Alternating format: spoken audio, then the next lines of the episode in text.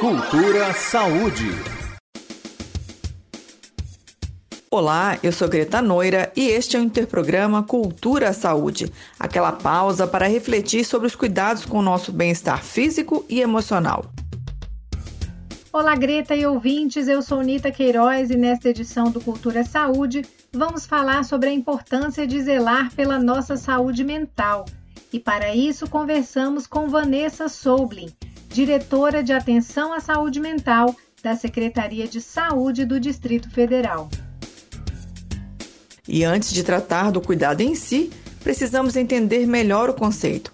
Afinal, quando se trata de saúde mental, estamos falando sobre o que exatamente? A psicóloga Vanessa Soblin explica. A OMS nos traz um conceito de saúde mental ligado a um, um estado de bem-estar, onde a gente pode apreciar a vida, trabalhar e contribuir para o nosso contexto social e comunitário enquanto a gente gerencia as nossas emoções. O cuidado em saúde mental, Greta, é algo tão essencial para o nosso bem-estar que se tornou tema de uma mobilização nacional. Desde 2014, todos os anos, o calendário de campanhas educativas da área da saúde começa com o chamado Janeiro Branco. Criada pelo psicólogo Leonardo Abraão, a campanha do Janeiro Branco tem inspiração na simbologia de que o primeiro mês de um novo ano é como uma página vazia, em branco, pronta para receber novas histórias.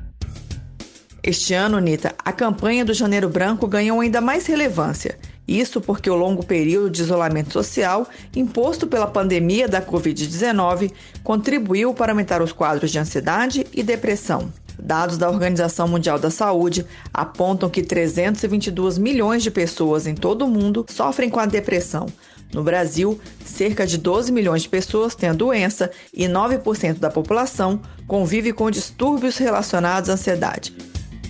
A psicóloga Vanessa Soblin explica que o lema da campanha Janeiro Branco deste ano veio reforçar a importância das pequenas ações cotidianas de autocuidado. O lema da campanha Janeiro Branco, Todo Cuidado Conta, vem nos lembrar que às vezes pequenas ações de autoconhecimento, de autocuidado, de cuidado com os outros, são ações que podem ser importantes para a nossa saúde mental, que muitas vezes ficou fragilizada né, e foi testada nesse momento de pandemia e nessas medidas de isolamento que a gente teve para conter a propagação da Covid-19.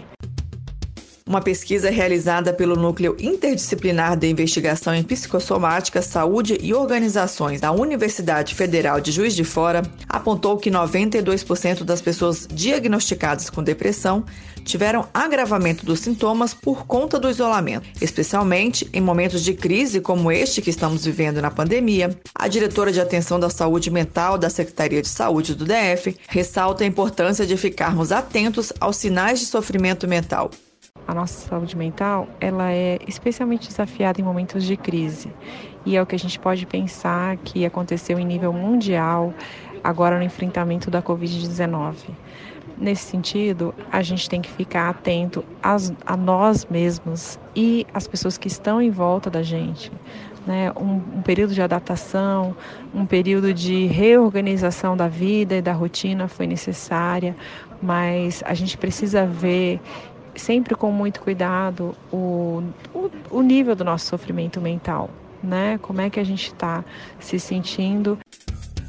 E muitos desses sinais, Greta, são fáceis de identificar, como explica a psicóloga Vanessa Soblin. Tem algumas coisas que são legais da gente prestar atenção, por exemplo, a qualidade do sono, alterações de alimentação ou de humor, né? Isso são coisas que a gente sempre tem que ficar atento.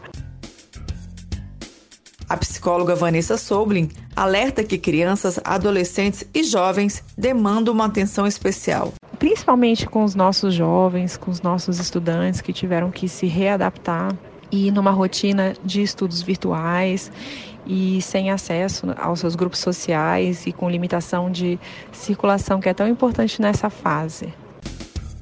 Ansiedade, depressão, ataques de pânico e fobias estão entre as doenças mentais mais conhecidas da população, mas existem muitas outras enfermidades. Por isso, a psicóloga Vanessa Soblin explica que o diagnóstico de um especialista é fundamental para garantir o sucesso do tratamento. Em dúvida, sempre procurar um serviço de saúde. A nossa grande porta de entrada são as unidades básicas de saúde e, em casos de sofrimentos mentais graves e persistentes, procurar um CAPS, que é um centro de atenção psicossocial. E aqui encerramos este Cultura Saúde. Você pode ouvir novamente esta e outras edições do programa no podcast Cultura Saúde, disponível nas plataformas Anchor e Spotify.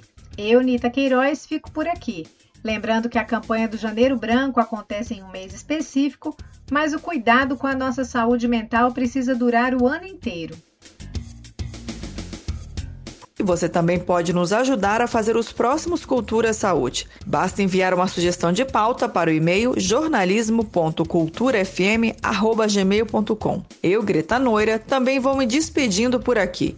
Saúde, ouvintes, e até o próximo programa. Cultura Saúde.